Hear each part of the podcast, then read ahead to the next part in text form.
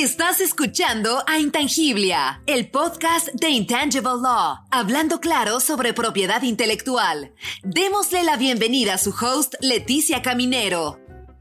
Hola desde Washington, D.C. Este es el episodio 8. Hoy hablaremos sobre cuáles derechos otorga el derecho de autor y conversaremos junto a una agente literaria que representa editoriales españoles e internacionales. Pero antes de hablar con nuestra invitada, una luchadora incansable de libros y autores que representa, hablaremos de los derechos exclusivos que disfruta el autor de una obra protegida por el derecho de autor.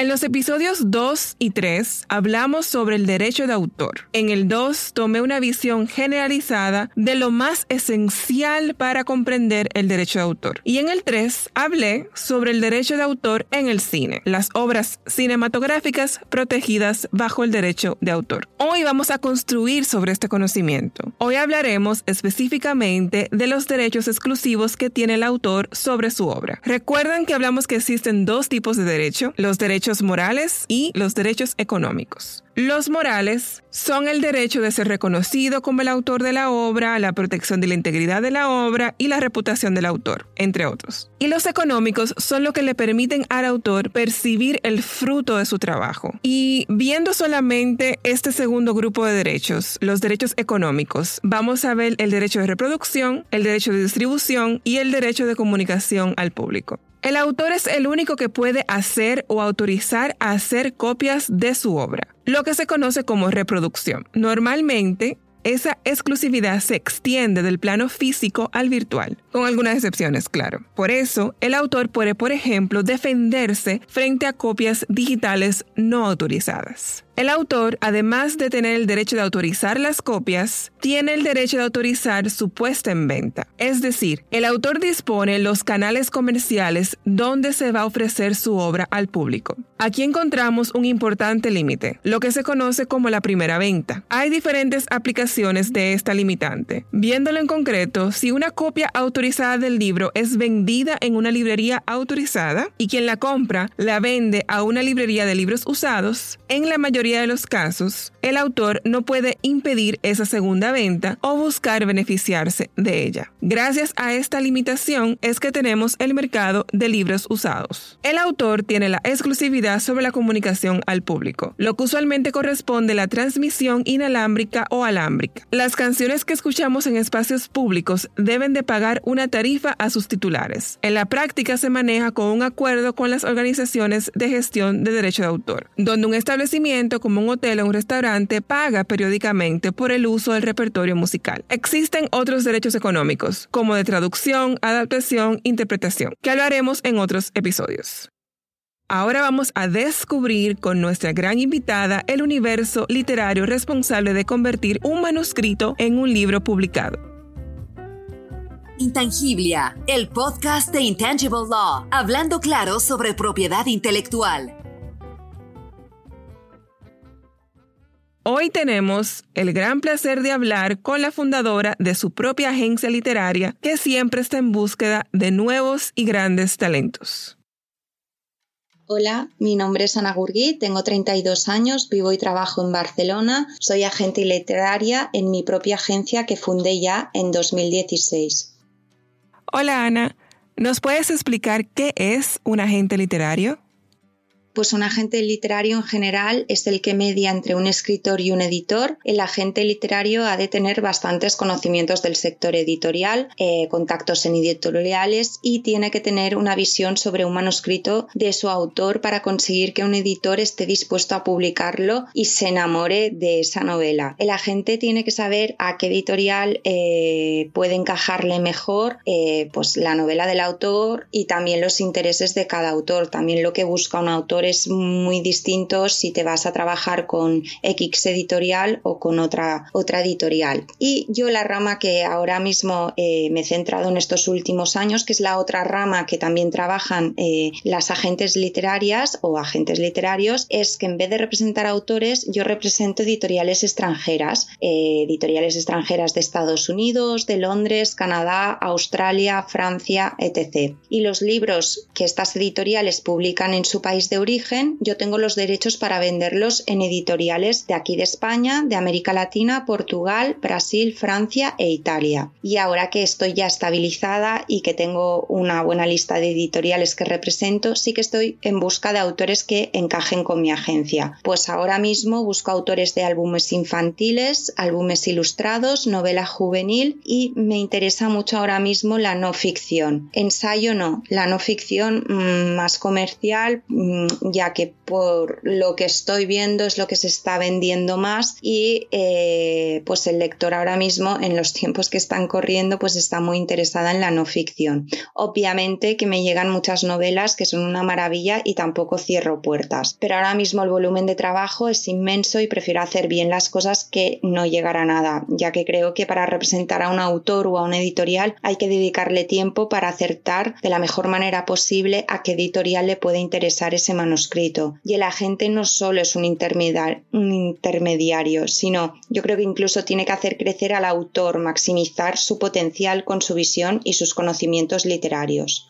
Es inmenso el mundo de los agentes literarios. No solamente acompañas a los autores, sino que también representas editoriales en tu país. Cuéntanos cómo es la trayectoria de un manuscrito que llega a tus manos y cómo es hasta que se convierte en un libro publicado. A ver, el proceso de transformar un manuscrito a un libro publicado, en este caso, los agentes eh, creo que facilitamos mucho el trabajo al editor, o esta sería la buena labor de un agente, intentar que la calidad de los textos de los autores lleguen a ser lo mejor posible para que la editorial trabaje bien con el autor. A veces trabajar el manuscrito hasta llegar a hacer una reescritura completa de la obra. Una vez el libro encajado con una editorial, el editor nos manda una oferta que hay que negociar con el autor o con la editorial que se represente. Una vez la, negociación está cerrada, que la mediadora es el agente, el editor nos manda un contrato editorial que hemos de revisar, gestionar y que las dos partes estén de acuerdo, tanto el editor como el autor. Una vez el contrato ya está firmado, el editor empieza su papel con el autor y nosotros nos, quedemos, nos quedamos a un lado, es decir, siempre puede contar con la ayuda del agente para cualquier consulta o gestión, pero aquí nuestro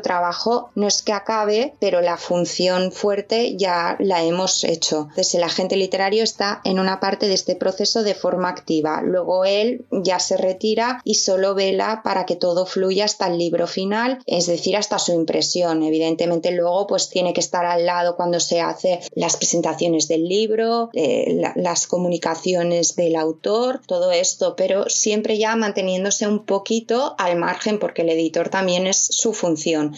Velar por los intereses del autor y que todo el proceso eh, vaya como se había acordado. Entonces el agente literario trabaja para alcanzar la mejor versión de la obra, busca la editorial que esté interesada en publicar este libro, negocia con esta para llegar a los términos en que las partes estén de acuerdo, es decir, el autor esté contento, la editorial esté contenta, y finalmente se queda acompañando al autor para lo que necesite hasta que se publica la obra y luego acompañarlo en todo lo que tenga que ver con la promoción de la misma. ¿Y la propiedad intelectual? ¿Cómo se relaciona con tu trabajo como agente literario? Pues en este caso la propiedad intelectual en este trabajo es muy importante, es la base diría yo, ya que el autor o editorial que representamos nos concede unos derechos para trabajar su obra. Por eso hay que revisar muy bien los derechos de explotación de la obra y que no se vulneren, como por ejemplo la distribución, el plazo de publicación, la duración de un contrato, los derechos de traducción o de adaptación o cualquier pues frase que se extraiga de este libro, eh, pues saber que eh, ahí hay unos derechos y que tienen que ser respetados. Pues los derechos de explotación corresponden exclusivamente al autor y no pueden mm, ser realizados ni adaptados sin su autorización. Entonces ahí está la gente para que se respete todo este proceso eh, legal. Y evidentemente el autor puede ceder todos o algunos de los derechos de explotación según el contrato que firme. Entonces es, es básico tener unos, unos conocimientos legales en torno a los derechos del autor y y, la propiedad intelectual. Sí, efectivamente, eso que hablábamos al principio sobre los derechos económicos es lo mismo que se refiere Ana cuando habla de la explotación de la obra. Entonces, los derechos económicos son lo que permiten al autor explotar su obra. La manera en que autoriza a otros a explotar su obra, es decir, a usar los derechos económicos, es mediante una cesión de derecho, es decir, transfiriendo un derecho, todos los derechos económicos que tiene sobre una obra a otra persona o otorgando una licencia de uso, en el cual se autoriza usar esos derechos particulares o todos los derechos económicos por un tiempo definido y en un lugar definido. Usualmente las leyes de derecho de autor tienen ciertas restricciones y también tienen ciertas salvaguardas o maneras de proteger al autor en este tipo de contratos, ya sea de cesión o de licencia.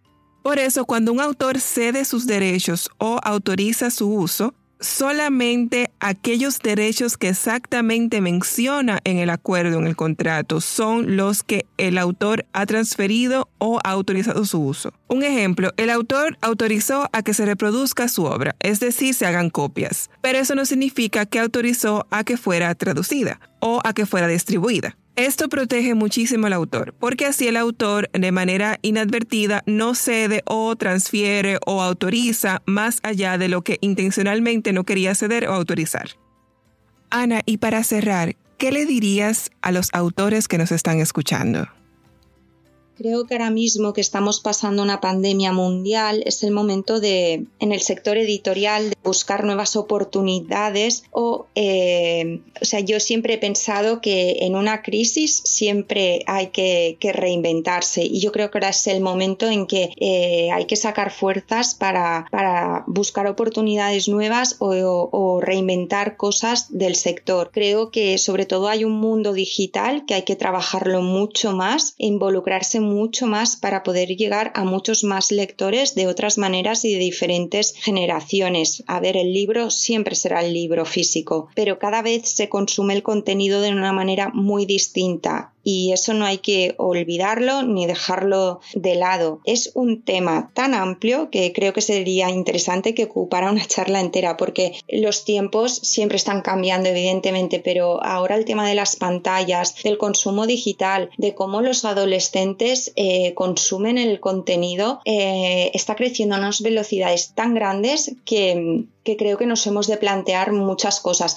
tanto autores, editores eh, y, todo el sector cultural que se está haciendo ¿eh? y, creo que estamos avanzando mucho y que incluso el confinamiento eh, nos ha dado a plantear muchísimas cosas, como por ejemplo los derechos digitales, pues antes había editoriales que no los compraban y ahora es como obligado, ¿sabes? Porque al final, al cerrarse las librerías, la gente tenía donde comprar en sus tabletas, en sus iPhones, que al final eh, los tiempos están cambiando y también todo este tema del confinamiento y, cerrar librerías ha hecho que el sector se replantee cosas que se habían dejado como el libro digital un poquito de lado, está creciendo mucho el audiobook, pero creo que es un tema tan amplio que podríamos estar horas hablando y, es súper importante pues esto, buscar nuevas oportunidades. Y por otro lado, a los nuevos escritores o escritores que no han publicado y que quieren publicar, pues yo lo digo siempre, que luchen por conseguirlo, porque si ellos aman lo que hacen, suena tópico, pero es que es así. Si ellos aman lo que hacen y les enamora su trabajo y su pasión es escribir, ojo, no solo es pasión y que te encanta escribir, hay que trabajar mucho, leer mucho, reescribir mucho y encontrarán a su editor. Y si escribes desde dentro, desde lo que tú sabes, desde lo que te ha tocado vivir, eh, al final esas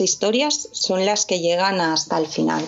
Claro, hay que trabajar para conseguir lo que uno quiere. No solamente es talento, no solamente es pasión, sino trabajo duro y determinación. Muchísimas gracias, Ana, por tu tiempo y por tus palabras. La literatura nos ha dado tanto, nos ha dado universo, personajes, enseñanzas, una vida entera de inspiración. Y gracias a la propiedad intelectual y al derecho de autor es que las podemos disfrutar. Si estás en el proceso de escribir un libro o ya lo tienes escrito, protégelo y busca personas que te asesoren y te ayuden a proteger tu obra y a difundirla. Y así llegamos al final de nuestro episodio. Nos vemos el próximo martes donde hablaremos con un nuevo invitado o invitada y sobre un nuevo tema de propiedad intelectual. Gracias por escuchar a Intangiblia, el podcast de Intangible Law, hablando claro sobre propiedad intelectual. ¿Te gustó lo que hablamos hoy? Por favor, compártelo con tu red. ¿Quieres aprender más sobre la propiedad intelectual? Suscríbete ahora en tu reproductor de podcast favorito. Síguenos en Instagram, Facebook, LinkedIn y Twitter. Visita nuestro sitio web www.intangiblia.com. Derecho de autor Leticia Caminero 2020. Todos los derechos reservados. Este podcast se proporciona solo con fines informativos y no debe considerarse como un consejo u opinión legal.